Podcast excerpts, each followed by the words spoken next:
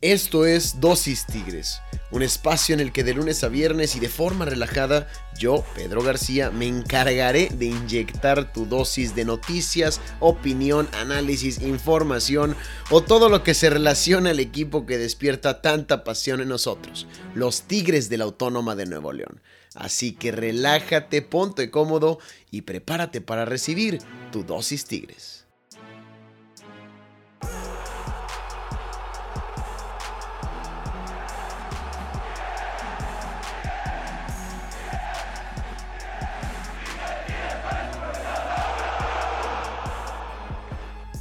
Señoras y señores, se llegó el fin de semana y con ello el partido más importante de la temporada para los dos equipos regiomontanos, el clásico en su edición número 125 que se estará disputando en el estadio universitario con unos Tigres que llegan eh, con muchas situaciones extracancha en este momento, todo lo que se habla de Ricardo Ferretti y unos rayados que buscan eh, ahora sí que romper una racha de dos derrotas y quedarse entre los primeros cuatro lugares para disputar la liguilla directamente y evitar la reclasificación. Y señoras y señores, precisamente para hablar de todo esto, el día de hoy me complace invitar a saludar más bien a mi amigo, eh, mi compañero, mi estimado Mario García de Dosis Rayados, con el que estaremos discutiendo de todo este folclore alrededor de este partido, todo lo que se viene. Mario, ¿cómo estás el día de hoy? Hola Pedro, hola a todos nuestros escuchas, espero que estén muy muy bien, se viene un partidazo, un clásico en el que ambos equipos llegan con necesidades a final de cuentas, en distintas instancias, uno busca pasar a la reclasificación y uno busca pasar directo. Tigres busca pasar a reclasificación y salvar una temporada que ha sido de verdad de terror para Tigres, eh, más que todo desde que regresaron del Mundial de Clubes. Y Rayados, que necesita pasar directo porque tiene un calendario apretadísimo, juntándola con CACAF de, de Champions League de CONCACAF. Eh, tiene un cierre bastante apretado, así que veremos a un Monterrey que va a buscar la victoria y un Tigres buscando lo mismo. Pero bueno, pues dos y rayados y dos tigres. Así es, Mario, eh, coincido contigo, los dos equipos llegan con realidades distintas, buscando eh, Tigres por ahí amarrar el repechaje y Rayados amarrar el pase directo. Sin embargo, pareciera, o sea, por los, si ves los últimos partidos, eh, pareciera que sería al revés, ya que Rayados liga dos derrotas en estos momentos y Tigres llega de sumar cuatro de seis puntos. Es cierto, no jugando de la mejor manera, eh, pero hay quienes hablan eh, de que Tigres ya incluso puede ser favorito en este partido. Yo, incluso como aficionado felino, como seguidor, como analista, me parece complicado ponerlos como favoritos en este momento, aunque Rayados venga con dos derrotas, me parece que traerá por ahí mucha sed de sacar una victoria. Rayados Ojo con este dato, no le gana Tigres desde la temporada regular del 2017 en, en liga. En liga, porque le ganaron la final de Conca Champions, estamos de acuerdo, eh, pero en liga no, no, le gana desde esa temporada eh, con goles de Nico Sánchez y después fue la final, la de la mítica de diciembre, que bueno, esa eh, que los Tigres recordaremos con mucho cariño, con mucho honor en ese año. Eh, pero bueno, volviendo a la actualidad, eh, yo creo, me parece que Rayado sigue siendo favorito, incluso tomando en cuenta la situación de que Tigres viene con una victoria y un empate, pero trae ahí mucha carga de lo que ha sucedido extra cancha, de lo cual ya vamos a hablar más adelante. ¿A ti te parece que han cambiado las cosas en cuestión de cómo llegan los dos equipos? ¿Quién es favorito para ti para ganar este encuentro o lo dejas a pronóstico reservado? Mira, Pedro, yo la verdad lo dejo a pronóstico muy reservado. Rayados viene de dos derrotas, pero algo muy importante que contar acerca de esto es que en ninguno de los dos partidos estuvo el Vasco Aguirre en la banca. Ahora va a regresar el Vasco Aguirre, va a estar en la banca. Tuvo, creo que ayer fue el primer día que entrenó desde hace, desde que fue el tema de la boda de su hijo. Eso va a ser un determinante para que Monterrey pueda llegar a jugar mejor. Y aparte de tener la obligación de ganar para pasar directo, porque Puebla y Santos le están pisando los talones al Monterrey. Puebla está arriba de Monterrey en este momento. Rayados de verdad necesita ya sacar el triunfo si quiere aspirar a, pasar directo y depender de sí mismo. Entonces, ganar el clásico no solo por el honor de la ciudad, sino también por la necesidad de pasar directo, porque ya la próxima semana se juega con Columbus Crew y luego tienes el juego con Mazatlán y luego tienes otro juego con Columbus Crew y luego estarías enfrentando el repechaje. Te hablo de un de un calendario apretadísimo para el Monterrey en este final de torneo. Y en cuanto a Tigres, realmente Tigres viene de sacar cuatro puntos, una victoria importantísima en Juárez, que sacan al último minuto con Querétaro fue el mismo caso. Y terminan por sacar un empate en CU desabrido realmente. Pudieron haber ganado el partido, Pumas no fue tan brillante y no lo ha sido a lo largo de la temporada. Pero realmente los Tigres necesitan también sacar el resultado, porque recordar que en la última jornada se enfrentan al Guadalajara, un equipo con las mismas necesidades de Tigres. Y Tigres, si llega a ganar el clásico el día de mañana, ya estaría prácticamente amarrando su lugar. Entonces llegaría con menos presión al juego de contra Chivas y estaría dispuesto a encararlo con, con mayor seriedad. Digo, no con mayor seriedad, con mayor calma. Y ojo, porque si Tigres le gana a Monterrey, se pone nada más a tres puntitos, Mario, a tres puntos de rayados que tanto se habló a lo largo de la temporada de estos dos equipos, de la mala campaña que hizo Tigres, de lo mal que jugaba este equipo del Tuca, de que ya se fuera y que bueno, ya hablaremos de que se, se, va probablemente, eh, y de mis, de mis sentimientos eh, con respecto a, a que se anunciara en esta semana. Pero bueno, toda la temporada a lo largo se habló de que Rayados súper bien, la mejor, de las mejores defensivas y concuerdo, y de Tigres se hablaron básicamente cosas malas, y en esta recta final como que las cosas cambian, se emparejan, me parece que Rayados se complicó de más en estos dos partidos contra Pachuca y contra Chivas, que es cierto, no tuvieron al Vasco, tuvieron un par de expulsiones, pero les, les, faltó concentración para sacar esos partidos que creo que estaban en la bolsa, o bueno, ya, ya en, el, papel estaban eh, presupuestados para hacer tres puntos. ¿Estamos de acuerdo? Así es, o mínimo eh, ganar un partido y empatar otro, ganar cuatro puntos. Mínimo. Y ese era lo presupuestado, porque Rayados ha venido jugando bien a lo largo de la temporada. Pero claro, he, mencionado mucho en el programa, perdón, que es muy difícil que Rayados ligue dos triunfos en las últimas dos temporadas de local. Eh, la temporada pasada no ligó dos triunfos de manera consecutiva local. Esta, nomás contra Pumas de América, ambos, el rival tuvo uno menos y Rayados terminó sacando el triunfo por la mínima. Eso te habla que Rayados le está costando más ganar de local. Le está costando muchísimo meter los goles. Oye, y con Tigres no te vayas muy lejos. Tigres es el peor local del Guardianes 2021. Tiene únicamente 7 puntos ganados de local, dos triunfos y un empate, y ha perdido 4 partidos. Entonces, eso tampoco te habla nada bien de que el partido se juegue en el universitario. Vamos a ver si con el 30% de afición y con la situación del Tuca, esto puede cambiar, le pueden dar la vuelta a esto, porque ojo, ahí te va, ahora sí ya me voy a meter en el tema de Ricardo Ferretti. Eh, ¿Te parece? Bueno, eh, eh, bueno, lo de Ricardo Ferretti en cuestión de para los jugadores puede representar dos cosas en este momento. Eh, los jugadores que son fieles a él, obviamente no se van a ir, eso ya lo dije aquí, ya lo hablé, en qué cabeza cabe decir que los jugadores van a seguir al entrenador, que son fieles a él, sí, por más que lo quieran, por más que lo aprecien, la institución es la que les da de comer, la que les paga y no se van a ir. En fin, ese es otro tema. Pero en cuestión de juego, lo que puede representar es una, que los jugadores digan, pues ya se va el Tuca, me vale queso, vamos a jugar X, eh, como quiera ya esta temporada está tirada al caño y ya.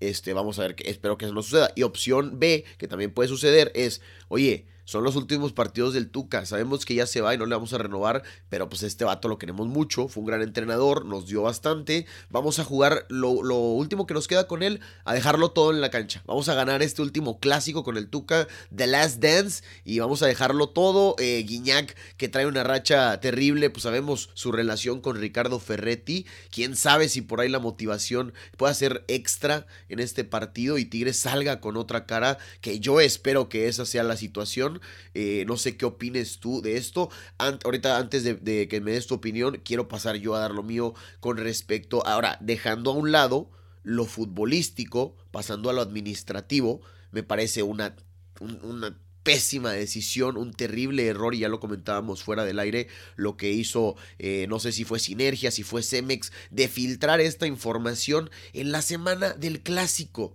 espérate una semanita, espérate dos semanitas, eh, no sabes todavía lo que va a pasar, Tigres todavía pelea repechaje, es más, ahorita háblalo con el, con el Tuca, háblalo con el equipo y que sea, oye, pues ya no va a haber firma, ya no te vamos a, renovar, pero todavía no lo vamos a anunciar, vamos a hacer lo mejor que se pueda en la temporada y todo se mantiene tranquilo, se acaba la temporada, Tigres queda campeón o no, Tuca no firma, chanchar, se acabó, y todos, eh, ahora sí se hace el guato de que, ah, Tuca, bla, bla, bla, no le quitas la atención al partido más importante de la temporada y distraes todo el folclore de esto. Eh, a mí me, parece una falta de respeto al mismo Tuca, al mismo clásico y a la institución de Tigres el hacer esto en, una semana tan importante para el equipo. ¿Qué opinas tú al respecto? Eh, opino lo mismo que tú, realmente hay de dos lados aquí. Uno es que Tigres tenga una inyección anímica importante por esta, por esta decisión sabe tanto, saben tanto los directivos como los jugadores que esto podría ser algo importante para Tigres, porque tienen un dos juegos muy duros contra Monterrey y contra Chivas, y realmente necesitan ganar, si no es que los dos, para tener una gran posición dentro de la tabla. Y, pero coincido contigo que darlo en la semana del clásico. O sea, es una cortina de humo esto. Podría ser. Podría ser es una cortina de humo, digo. Porque es un anuncio de una persona como el Tuca Ferretti, que representa. Yo, yo como rayado te lo digo, no, no es solo el mejor técnico de, de Tigres en la historia, es probablemente el mejor técnico que ha venido a dirigir al fútbol regio. Eh, y es uno de, y es uno, ah, te lo pongo más arriba, yo, yo, yo, yo sí lo considero uno de los mejores o más exitosos del fútbol mexicano. Junto con Nacho junto con Nacho Treyes, los números hablan, son los más ganadores. Son los que más títulos tienen. Es cierto que Nacho Treyes consiguió mucho más títulos en menos tiempo y todo esto, ¿verdad? Eh, hay quienes le critican a Tuca que, que pierde las finales y todo esto, pero para perderlas hay que llegar. Y creo que Ricardo Ferretti mucho tiempo dio un, una excelente labor, un excelente desempeño con el equipo de Tigres. Es probable que esto ya llegue a su fin y es lo más sano tal vez yo, yo creo para el equipo, porque esa, esa relación ya está un poco trunca después de 11 años. Pero oye, lo menos que puedes hacer es agradecerle, homenajearlo y que se vaya, eh, ahora sí que de la mejor manera, eh, que, que queden que queden las puertas, que queden las puertas abiertas para que incluso pueda volver como directivo de más arriba. Tuca es un conocedor del fútbol mexicano, sabe cómo se mueven las fichas, sabría cómo traer a jugadores, eh, cómo hacerlos que se queden a Tigres. Sabemos de su negocio fuera del campo que también es ahí la inmobiliaria, este, a muchos jugadores los arregla, los acomoda con casas y todo esto. También eso, eso puede ser un, un extra ahí trabajando junto con el club, ¿sabes? Este, no, no cierran las puertas de esta manera, incluso dicen que Tuca ya se enojó. Ayer vimos las declaraciones de Culebro de que nadie está por encima de la institución. Y me parece que hay maneras y estas, o esta no eran eh, las formas. Sí, estas no las son, definitivamente. Tigres está demostrando eh, que hay algo roto en el equipo en la semana del clásico. Es el juego. Deja tú que sea solamente el clásico y te ganes el orgullo de la ciudad al ganar el partido. Obviamente lo, Obviamente eso es. Pero Tigres necesita ganar el partido. Necesita ganar para poder pasar y tener chance en un repechaje. Porque si te gana Monterrey e hipotéticamente Chivas le llega a ganar al Atlas, Pachuca saca buen resultado, el Querétaro gana buen resultado, Tigres se complica totalmente. Y viceversa, si Tigres le gana a Rayados, Rayados se complica enormidades. Entonces los dos equipos necesitan eh, sacar el triunfo a como de lugar. Rayados viene de dos derrotas seguidas. Una, los dos sí, con hombres menos y lo que quieras. Pero viene de dos derrotas seguidas en casa. Hace mucho que no le pasaba eso a Rayados. Se me hace que ni en la peor temporada en el BBVA le había pasado que perdiera dos partidos seguidos. Ahora los pierde y viene con una inseguridad tremenda al, clásico. Hace una semana la realidad era otra. Porque Monterrey venía de ganar en Conca Champions fácilmente, venía de ganar en Toluca desde hace 15 años. Venía con una realidad completamente distinta. Ya con prácticamente pasar directo con el boleto en la bolsa a la liguilla. Y luego llegan estas dos derrotas a complicarte todo. Y realmente, siéndote honesto, Rayados no necesita poner el, destino de la temporada en un partido como el clásico, que puede pasar cualquier cosa. No, es, es, un partido además, como lo comentaba anteriormente, de seis puntos, porque si Tigres lo gana, se va a tres puntos de rayados y si Rayados lo gana, se va a 9 de Tigres. Y como tú dices, ya se complican las cosas enormemente para ambos en sus aspiraciones, eh, en sus respectivas aspiraciones, dejémoslo así, en este torneo, si pierden. Entonces es importantísimo este partido. Oye, y ya lo que, aprovechando lo que mencionabas de Rayados, de un poco el declive que ha venido últimamente, este. Chécalo también en lo individual. ¿Hace cuánto Funes Mori no mete un gol cuando venía de ser el goleador o estaba peleando prácticamente por el, título de goleo de este torneo. Sigue en lo más alto, pero porque empezó muy bien. Realmente el nivel fue cayendo y, la concentración creo que ha sido un punto importante y vamos a ver si Javier Aguirre ahí puede eh, ser el factor clave porque en el partido contra Pachuca y contra Chivas fueron desconcentraciones bárbaras los que los terminaron matando. La expulsión de Jesús Gallardo al minuto 46 en medio campo. Oye, ¿por qué lo jalas? ¿Por qué lo jalas, sabes? Es innecesario. Y si te vas al, otro partido contra Chivas, bueno, lo de este jovencito eh, Sánchez, me parece que se llamaba. No, eh, lo bailó todo el juego. Lo bailó. Todo. Lo expuso, lamentablemente lo exhibió. Lo exhibió, sí. se veía a leguas que esto iba a pasar. Había venido jugando bien eh, Gustavo Sánchez, pero realmente enfrentaron a un jugador como Antuna, seleccionado nacional es de los jugadores más rápidos de, la liga. Si bien no viene en su mejor nivel, pero le dio realmente una cátedra a Gustavo Sánchez. Se vio perdidísimo en el partido. Sí, sí, sí. Sí, sí lo exhibió y estuvo, estuvo un poco feo eso. Pero bueno, ahora te pregunto, vuelve, Gallardo, es cierto, para este partido también. Eh, te pregunto, volviendo al tema de Funes Mori, que sí, tiene muchísimos más goles eh, que André Pierre, pero tomando en cuenta que Guiñac es uno de los máximos anotadores de clásicos regiomontanos, con ocho tantos en este tipo de partidos, eh, y Funes Mori, pues bueno, está buscando eh, ahora sí que el gol de la historia, el gol que, con el que supera Humberto Suazo el, 122 con los Rayados.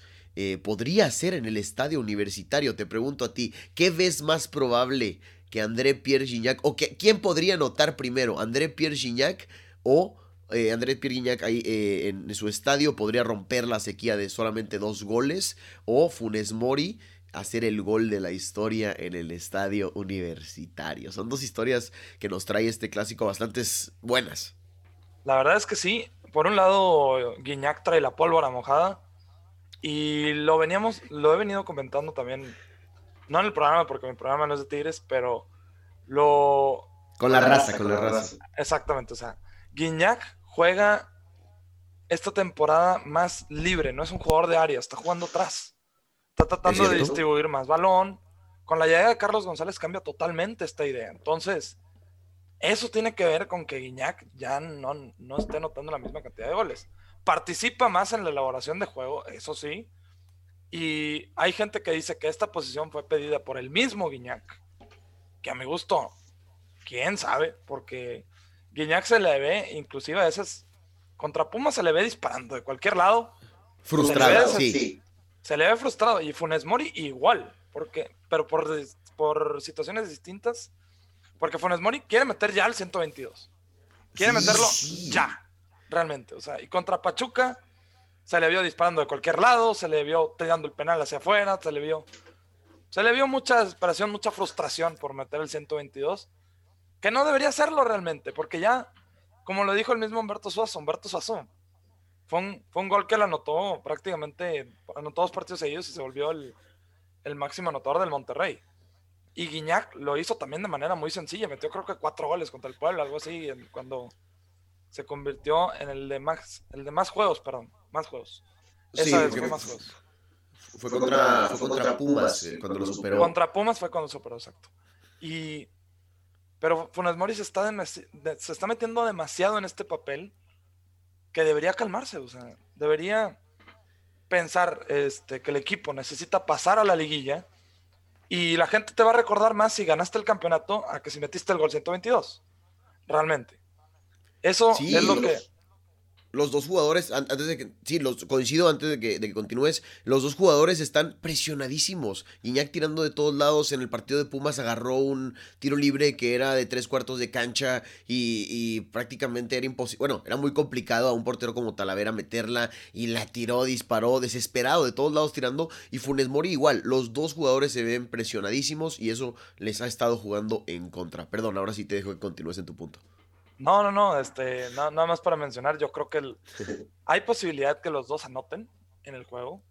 Y qué mejor para, para los dos equipos regios que André Pierre Guignac, que yo creo que junto a Nahuel Guzmán es el jugador más determinante de Tigres hoy en día. Y, de hecho, Guignac, desde que ha desaparecido en el torneo, Tigres se ve desdibujado, realmente.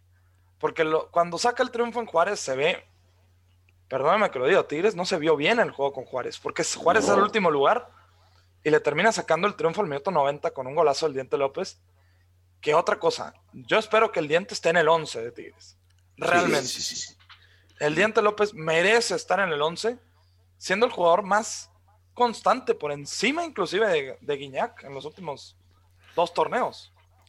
Este jugador es un jugador muy interesante, que tiene mucho gol, tiene mucha llegada, yo esperaría que fuera titular con Tigres, porque realmente ha tenido muy buena temporada y tiene, tiene un, ahora sí que en este caso voy a usar una expresión, un eslogan de bateo, una efectividad mayor a la mayoría de los jugadores de Tigres. Yo, caso similar al que hay en Monterrey con Maxi Mesa. Maxi ha tenido una temporada de ensueño brutal, o sea, realmente ha tenido una cantidad, creo que ha tenido cuatro asistencias y cuatro goles. Y después, y después de, muchas complicaciones, incluso con la afición, ¿eh? Así es. Y ha venido respondiendo de manera correcta desde que llegó el Vasco Aguirre, porque es un jugador que te, tiene mucho sacrificio, tiene mucha ida y vuelta. Algo que con Mohamed, con Dorlan Pavón y Aviles Hurtado muchas temporadas no se tenía. Es tanto como lo es con Maxi Mesa, también Ponchito González, Charlie Rodríguez. Esos tres. Esos tres jugadores han sido claves. un temporadón. Creo que han sido los que han. El, bastión del equipo en esta temporada. Ponchito con su regreso y ahora sin lesionarse.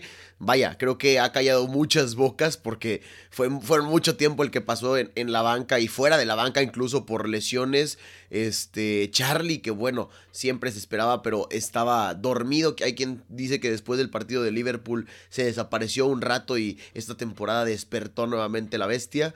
Y, y Maxi Mesa igual, que muchos complicaciones desde que llegó, no se adaptaba al equipo, no tenía buenos resultados y ahora me parece que los tres han sido los jugadores más importantes del equipo en esta temporada junto con Funes Mori por los goles que ha hecho, sobre todo, y, Vegas atrás. Sebastián Vegas ha sido también tremenda la temporada.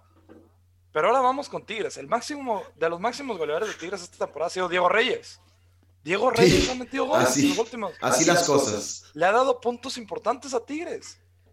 Marcó contra Querétaro, marcó con el América, marcó contra Juárez. Y ya le andaba, ya le andaba metiendo también gol a, Pumas, ¿eh? o sea, es un jugador que, si bien atrás ha sido un desastre, eso sí. Desastre, Un desastre, pero, pero adelante eh. ha sido determinante. Algo muy similar a lo que podríamos decir de Nico Sánchez en Monterrey algún tiempo. Nico defendía muy mal, se desubicaba pero anotaba goles claves para el Monterrey.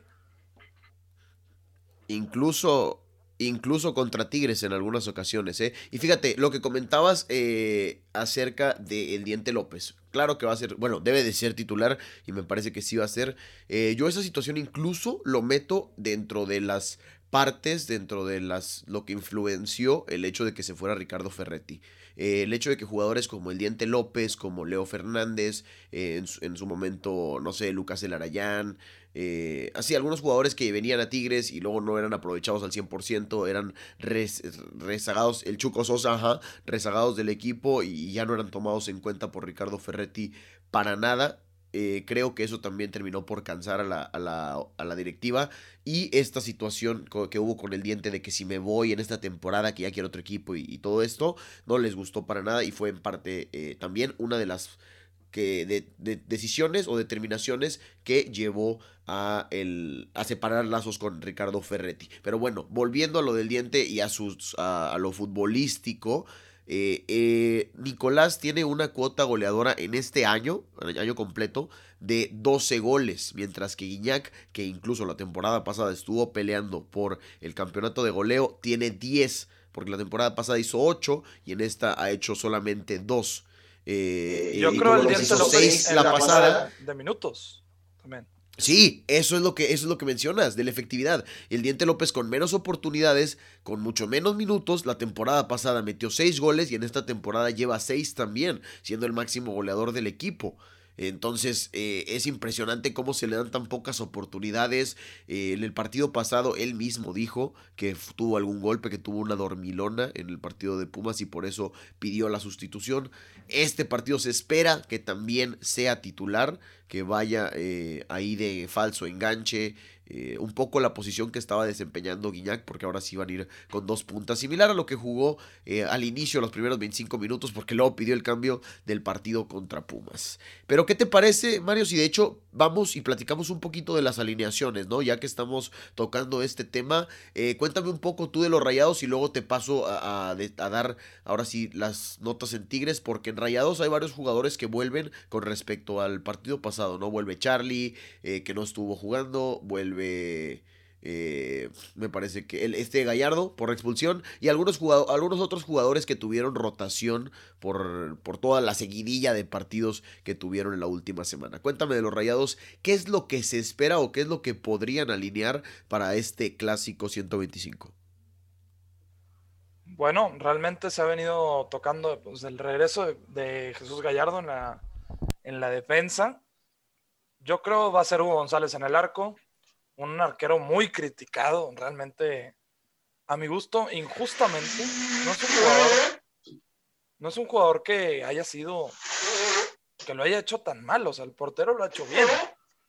Pero la afición de Rayados se acuerda de los errores en finales que sí han sido determinantes.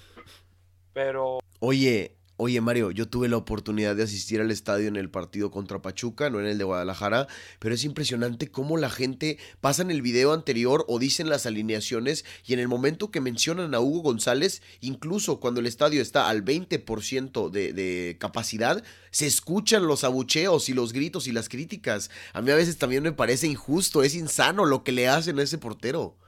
Durísimo, ¿no? Ahora con Chivas, fíjate que lo, lo abuchearon pero no tuvo nada que ver, no, no, tuvo nada que ver en el gol. Y luego varios, varios aficionados se, se dieron cuenta y empezaron ya a aplaudirle a Hugo González porque ya de verdad es mucho. O sea, es un arquero que ya deberían dejarlo en paz. O sea, un arquero comete un error y se lo van a recordar toda su vida. Por ejemplo, yo le recuerdo a Funes Mori muchísimas fallas en finales y no se lo están recriminando cada que toca la bola. Si, te puedo apostar que si hoy en día regresa Edwin Cardona, no le hacen lo mismo. Y eso que Edwin Cardona voló un penal en una final. Avilés Hurtado voló el penal contra Tigres, teniendo la oportunidad. Le pitaron un rato y ahorita ya no le pitan tanto. Le pitan, pero no tanto. Uno que otro aficionado, pero a Hugo González es, es algo eh, la mayoría de la afición como que desquita su ira o, se desquita totalmente con este jugador y a mí me parece insano un poco eh, el jugador, no creo que la pase, no creo que la pase bien y yo creo que a, corto plazo esta relación podría terminar si esto sigue así, porque el mismo Hugo González va a ser de, oye, pues dame, mándame préstamo otra vez al Necaxa, con quien ya conozco, o a otro equipillo, pero yo ya no quiero estar aquí. No se me hace chido, mi familia no la pasa bien, yo no la paso bien. Eh, entonces, a mí me parece que es un buen portero y que es injusto lo que le hace la afición, pero bueno, vamos a ver qué sucede en este tema. Bueno, pasamos por la defensa. La defensa yo creo será la misma de la, toda la temporada. Será con Jesús Gallardo por lateral izquierda, los centrales Sebastián Vegas y, y César Montes y Estefan Medina por la lateral derecha. Una de las mejores defensas de la temporada. El juego pasado con Chivas es el primero que reciben dos goles en toda la temporada, pero yo creo fue por el tremendo baile que le metieron a Gustavo Sánchez y la expulsión que le termina termina condicionando el partido para el Monterrey. Y en la media cancha podríamos ver, Celso Ortiz ha venido jugando muy bien últimamente, mejor que Craneviter, que fue un desastre el juego pasado con Chivas.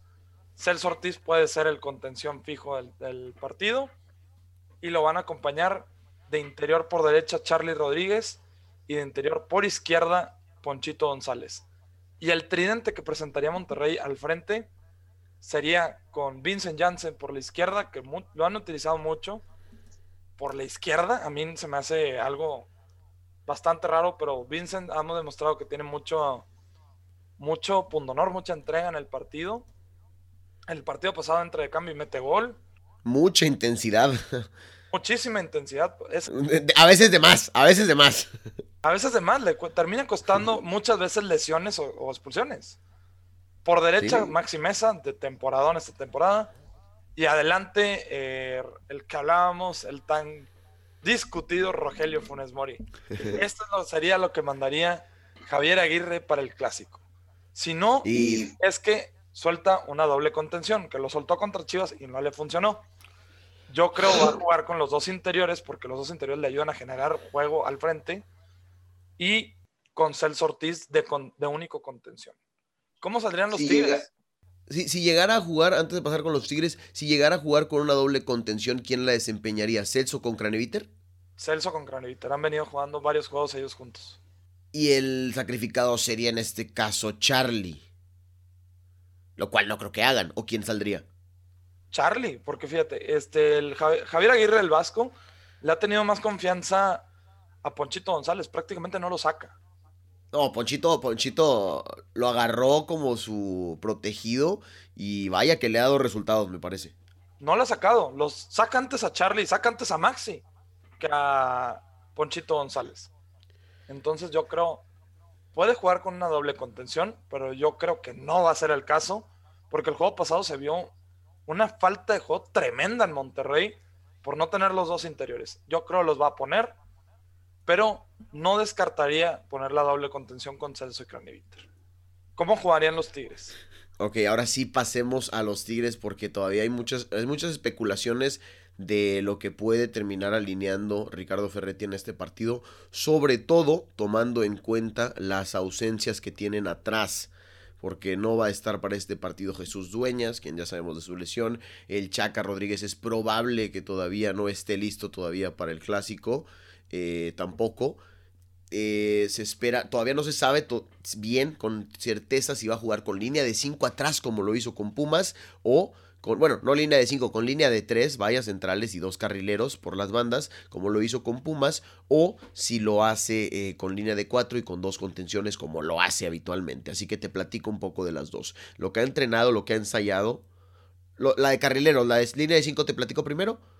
Ok, este, ¿qué es la que jugó? ¿Qué es la que jugó contra Pumas? La que puso el domingo jugando a Guido Pizarro atrás como líbero, poniendo, bueno, a Nahuel Guzmán obviamente en la portería, este portero eh, estandarte de Tigres, eh, por la banda de la derecha de carrilero estaba jugando Javier Aquino en ese momento, lo cual estuvo medio extraño para él, eh, fue una posición en la que siento que no se pudo desempeñar al 100%. Eh, y, falló ahí en algunas ocasiones, pero cumplió. Por la banda de la izquierda estaba Aldo Cruz, eh, ahí cumpliendo con esa labor. En la, en la central, con la triple central, estaba Guido Pizarro como líbero, eh, junto con Diego Reyes y Carlos Salcedo.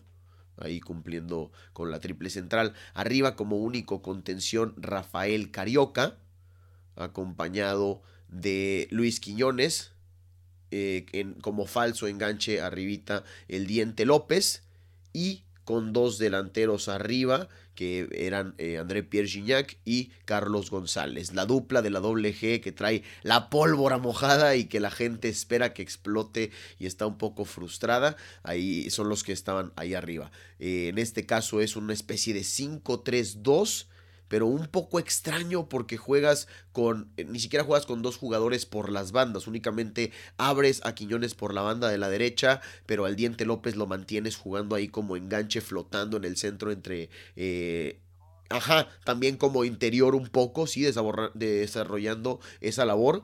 Y a Carioca como un nexo entre la defensa y la parte de arriba, ¿verdad? Como lo ha desempeñado y creo que ha sido de lo mejorcito que se le ha visto a Tigres en esta temporada, lo del brasileño. Así que esa es una de las posibilidades. Y la otra es que ya se vaya a lo que hace habitualmente Ricardo Ferretti con un 4-2.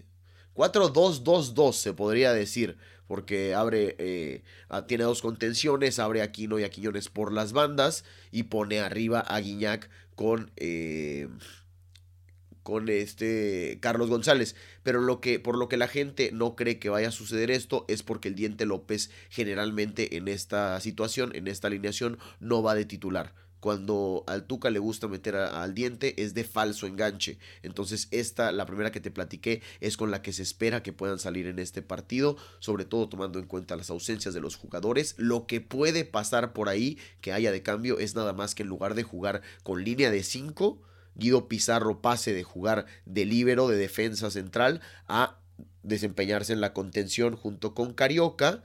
Eh, aquí no se quedaría igual como lateral, que vamos a ver el experimento ahí, a ver si no hace algún cambio con eso de que ya volvieron también eh, Venegas y Purata de, después de la fiesta. este, y sí, estas son las alineaciones que puede presentar Tigres en el partido. Eh, eh, Diente López, Diente López sí de titular, Leo Fernández no, en ninguna de las dos. No, la verdad es que no. Este, Leo Fernández sabe, el juego con, Juárez fue muy determinante realmente. Sí. Tiene, muchas asistencias en el juego, creo que tuvo dos, tres, ¿no? Dos, dos asistencias en las. Pero, pero entró, pero entró a cambiarle la cara a Tigres. Entró y él fue el que empezó.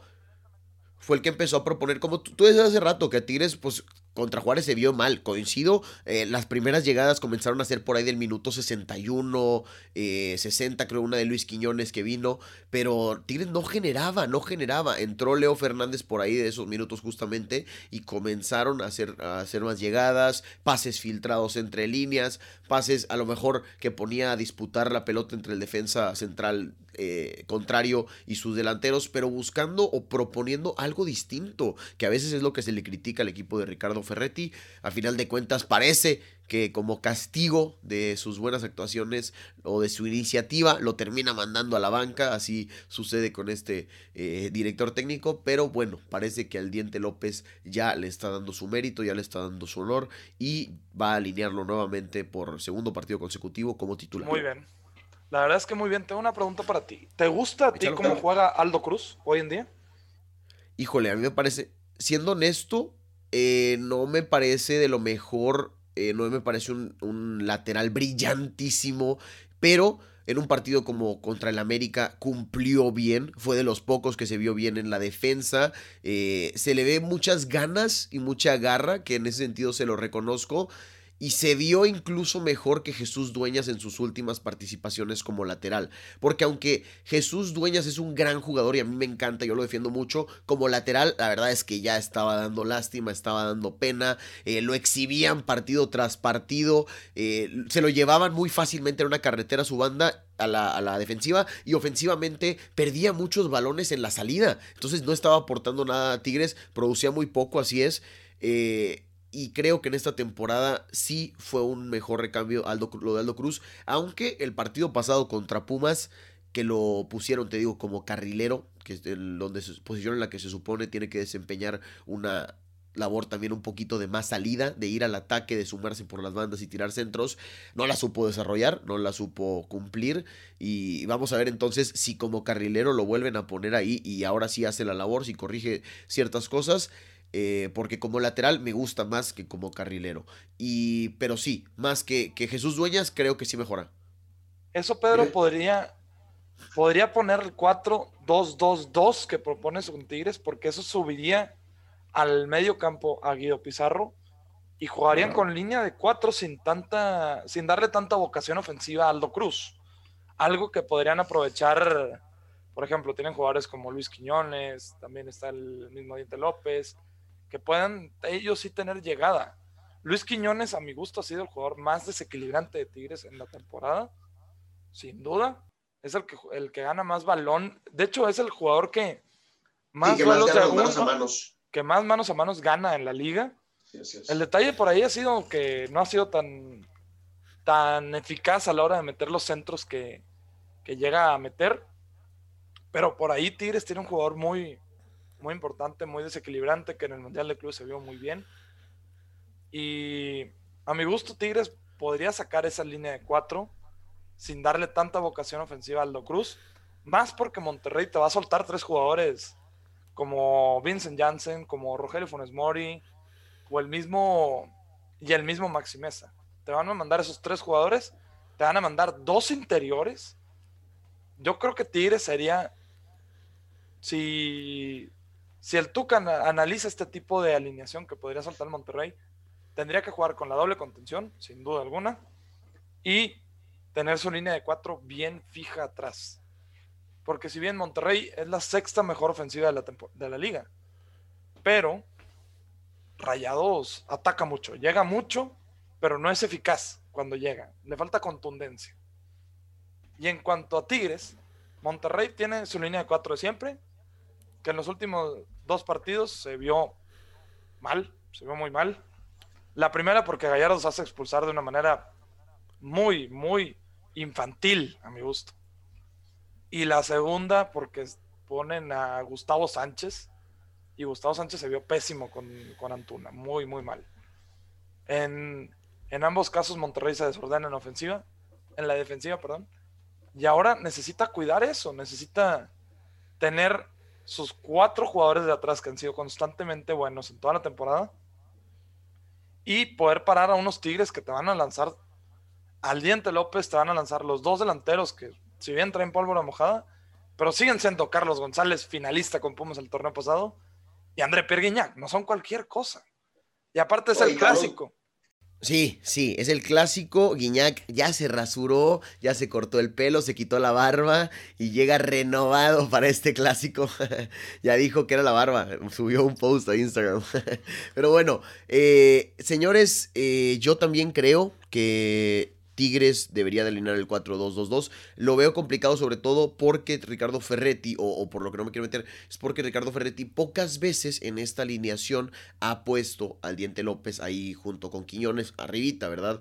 Eh, porque suele preferir a Aquino, es uno de sus protegidos y que siempre están en la titularidad, aunque la gente critique, aunque la gente no le guste y todo esto. Eh, pero ahora con la situación que tienen en la defensa baja y que hay problemas ahí, puede ser que por ahí incluyan a Aquino como lateral y que se quite un problema más y ponga al Diente López arriba, aunque también ese sería un problema, porque vamos a ver cómo termina Aquino defendiendo eh, por esa zona. Vamos a ver al final de cuentas qué es lo que decide Ricardo Ferretti, qué es lo que decide el Vasco Aguirre, aquí en dosis tigres y en dosis rayadas ya, le trajimos la, nuestro análisis, nuestro porqué, nuestras creencias de lo que va a suceder con las alineaciones, con el planteamiento, pero todo puede cambiar y a final de cuentas los directores técnicos son quienes tienen la palabra final. Eh, ya estamos llegando, ya estamos llegando Mario al final de este programa, pero antes de eso te pregunto, tu pronóstico para el partido. Mi pronóstico para el partido. No nada más el, resultado, cómo se va a llevar a cabo un poquito. Y... Bueno, primeramente te voy a decir el resultado y luego el por qué. Yo creo el partido va a terminar con un resultado que no le beneficia a ninguno de los dos y ese es el empate. Van a empatar el juego, a mi gusto, 2 a 2. Va a ser un buen clásico. Con ambos equipos buscando el arco rival, porque tienen la necesidad de, de pasar a la siguiente, de Rayados a pasar directo y Tigres a pasar a la repesca, yo creo va a terminar 2 por 2. Va a ser un resultado que va a poner, va a apretar las cosas para ambos a la última temporada, digo, a la última jornada. Y por ahí va a estar muy apretado en el, resultado. Vamos a ver unos rayados que sí van a buscar, que normalmente empezando los partidos empiezan muy intensos, presionando arriba, tratando de conseguir bolas adelante. Y esto puede ser aprovechado por el Monterrey en los primeros minutos, porque si bien Tigres se descuida mucho también en defensiva, han perdido muchos balones en salida en los últimos juegos, que les ha costado inclusive goles. Lo vimos mucho con el América. Pero Tigres va a cerrar muy bien el partido. Yo creo va, le va a alcanzar para sacar el empate. Y por eso pongo que va a quedar 2 por 2 este clásico. ¿Tú qué opinas, Pedro? ¿Cómo quedan? Es, es, una buena suposición y esperemos, si, si queda así, pues sería un buen partido, como quiera, daría un gran espectáculo los, los dos, cuatro goles ahí en el partido. Vamos a ver si podrían ser del mellizo o de Guiñac para romper esta mala racha y del mellizo para superar a Humberto Suazo y volverse un histórico en Rayados, que ya es, pero más aún. Eh, y más aún. Y yo, fíjate que yo creo que Tigres no empata, no pierde el último clásico de la era Ricardo Ferretti. Me voy con la idea, soy un romántico del fútbol, vámonos con The Last Dance y creo que los jugadores se van a entregar un poco extra, van a dejar todo en la cancha por su director técnico que ya está, ahora sí, es casi un hecho que no vuelve en el mínimo la próxima temporada, quién sabe después en alguna otra etapa, pero que ya no va a ser renovado con Tigres y que probablemente sea su último clásico al mando de los felinos, quién sabe, por ahí también en repechaje, en liguilla que pueda suceder, por eso digo en temporada regular. Sí, por eso digo en temporada regular, pero yo creo que los felinos se lo terminan llevando 1 a 0 1 a 0, un partido en el que les va a estar como creo, coincido contigo, que Rayados va a salir intenso, va a salir al frente, pero por ahí les va a costar meter el gol, les va a fallar la contundencia. Tigres eh, va en una de esas a clavar un golecito, con ese les va a alcanzar y va a terminar sufriendo el partido, pero ganándolo, a lo tuca. Así que ahí está, ahí está mi pronóstico del día de hoy. Eh, ahora sí, Mario, eh, amigos, amigos de Dosis Rayados y Dosis Tigres, estamos llegando al final de este programa, de este excelente matchup en la que me la pasé yo bastante bien, se armó muy bueno el cotorreo, ahora sí ya está todo listo, solo queda lo que digan los directores técnicos, lo que pongan los jugadores dentro de la cancha y pues lo que pongamos nosotros en el asadorcito para disfrutar de este gran partido. Mario, ¿algo más que quieras agregar? Muchas gracias por estar con nosotros por este tiempo, eh, fue un placer. No, hombre, todo perfecto. Estuvo muy bueno aquí el programa entre nosotros. Aquí toda la información se la mandamos. este, acerca de nosotros dos, rayadísimo yo de corazón, Pedro tigrísimo de corazón. Ambos esperamos mañana también. Aparte del buen partido, una buena carnita asada viendo el juego, como no, infaltable el día de mañana. Y más que nada que vemos un muy buen clásico y también que se respete muchísimo, obviamente. Claro. Yo, uno, yo como uno como Rayado, obviamente espero que Rayado le gane el clásico a Tigres, pero siempre con respeto al rival, como debería ser, o sea, porque realmente, como he dicho muchas veces, vivimos en una época donde Tigres y Rayados han sido exitosos. Yo he visto a, mis papás, a mis tíos, que son unos Rayados, unos Tigres, diciendo que antes se salvaba, se salvaba la temporada pasando a cuartos de final y ganando el clásico. Ahora para ambos es la obligación es ganar el torneo. Realmente eh, no, hay cómo decepcionarte de esta gran época que están teniendo ambos equipos. Y también ha crecido la rivalidad por eso mismo. Entonces vivimos en una gran época de este clásico y vamos a disfrutarlo con todo disfrutemos del folclore de este partido, disfrutemos de la sana convivencia, una carrilla por ahí, pero que se quede todo en eso, en madreada, eh, con los amigos, sabemos que es parte de lo que hay alrededor de, pero no se ganchen, digan no al anti, no se metan, no se claven, es un partido de fútbol, sí, es muy bonito en esta ciudad, se vive con mucha pasión, pero hay que disfrutarlo y hay que vivirlo de la mejor manera. Ahora sí, señoras y señores, nos despedimos. Que disfruten este clásico regiomontano en su edición número 125. Que gane el mejor. A nombre de Mario García, yo soy Pedro García y esto fue Dosis Tigres y Dosis Rayados. Nos volveremos a escuchar el lunes para platicar de todo lo sucedido en este partido. Hasta luego. Hasta luego.